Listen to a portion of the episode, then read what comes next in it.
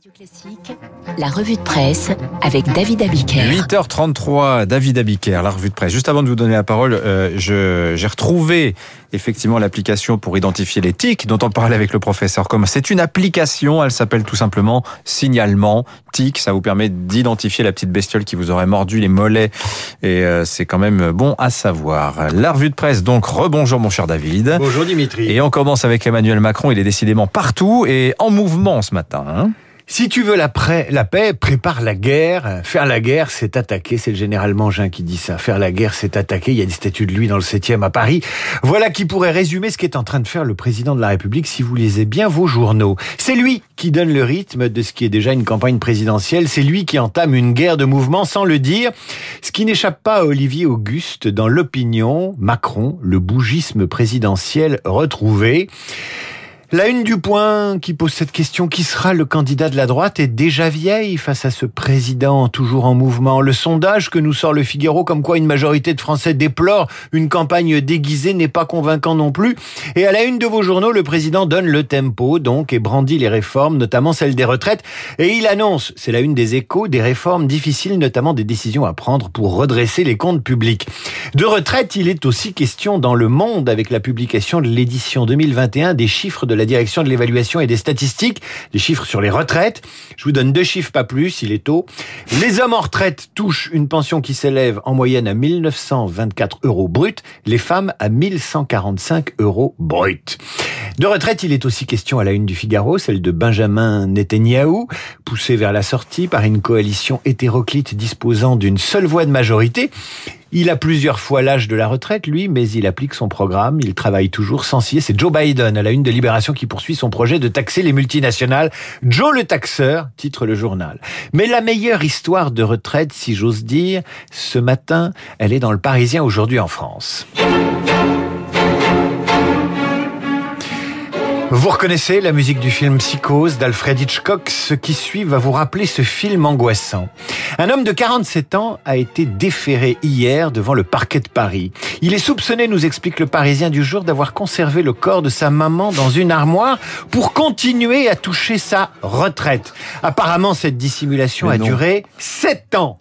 Ça en fait, hein, des pensions. Ouais, maman au placard. ans. Oh là là là là. Maman au placard. Il est 7h20 du matin quand cet homme qui habite le 20e arrondissement pousse la porte du commissariat. Il s'appelle Sassa et sa mère s'appelle, ou elle s'appelait, Slaka. Elle est morte en 2014 des suites d'une longue maladie. La police se rend au domicile de Sassa et découvre, dans la salle de bain, enfermée dans une valise, une femme momifiée en position fétale. Le fils, qui est également le suspect numéro un, évidemment, de cette affaire, a expliqué à la police avoir conservé le corps de sa défunte mère pour continuer à toucher sa retraite. Il aurait décidé de mettre fin à cette mascarade car une expulsion de l'appartement avait été ordonnée. Une valise donc avec maman dedans, soigneusement enfermée dans un placard, le tout bien conservé dans de la mousse, euh, de la mousse spéciale pour éviter les, les odeurs, pardonnez-moi ce détail, et recouverte d'une bâche.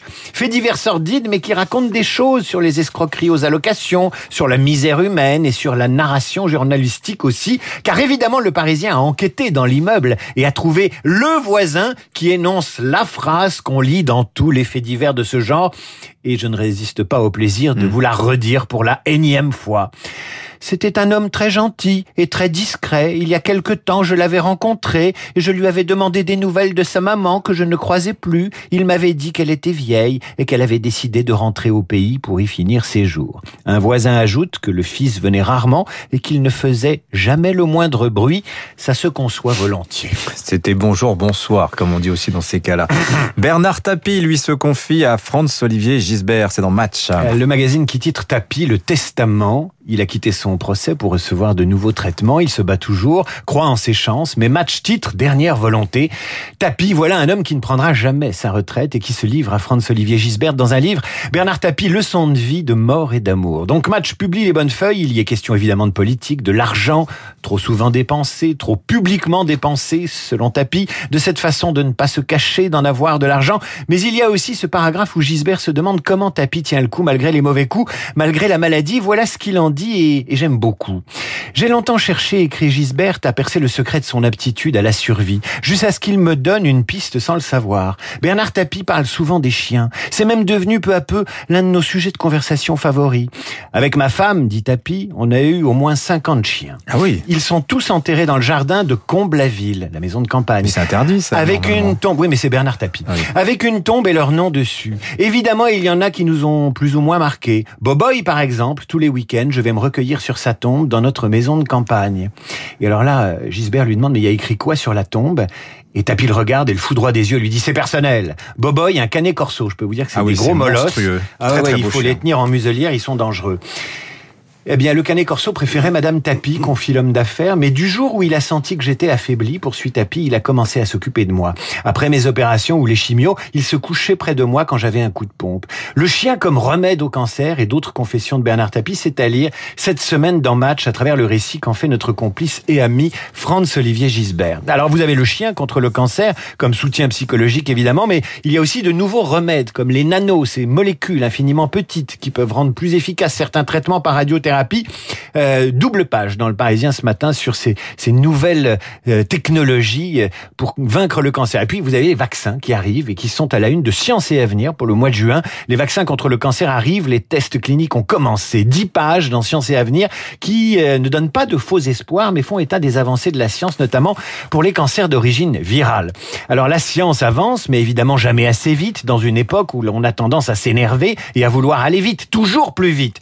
Alors il faut lire ce matin dans les échos l'entretien donné par Thierry Garnier, directeur général de Kingfisher, patron du groupe de bricolage qui exploite l'ancienne Castorama. Il évoque les progrès de la livraison, toujours plus rapide grâce à Internet, grâce à notre goût de la vitesse. Il annonce la livraison en une demi-heure qui finira par concerner tous les secteurs de la consommation. Allez vite, toujours plus vite.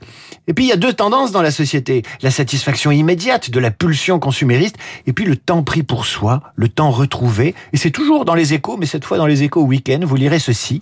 La crise sanitaire a conforté les tendances émergentes. Quitter la ville, troquer le tableur Excel pour euh, le, tracteur.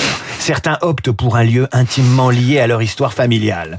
D'un côté, une société qui refuse l'aléa climatique, la panne de réseau évidemment, la livraison trop lente, et de l'autre, des gens qui acceptent de regarder le temps qui passe, la mort en face. On terminera la semaine avec le thème du nouveau Philosophie Magazine.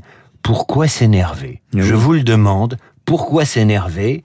Réponse donc dans Philo, Ma- Philo Magazine du mois de juin. Moi, je m'énerve plus, c'est fini. Mais non, en plus vous êtes en week-end, alors tout va bien. À lundi, Exactement. David. À lundi. Bah, il y a une émission quand même ce soir. Ah oui, De 18 18 à heures. 19, demandez le programme. Il Effectivement. faut la faire. hein. Il ne faut pas hésiter Il faut la faire. à demander le programme. Eux ne sont ni tableurs ni tracteurs de nos esprits libres.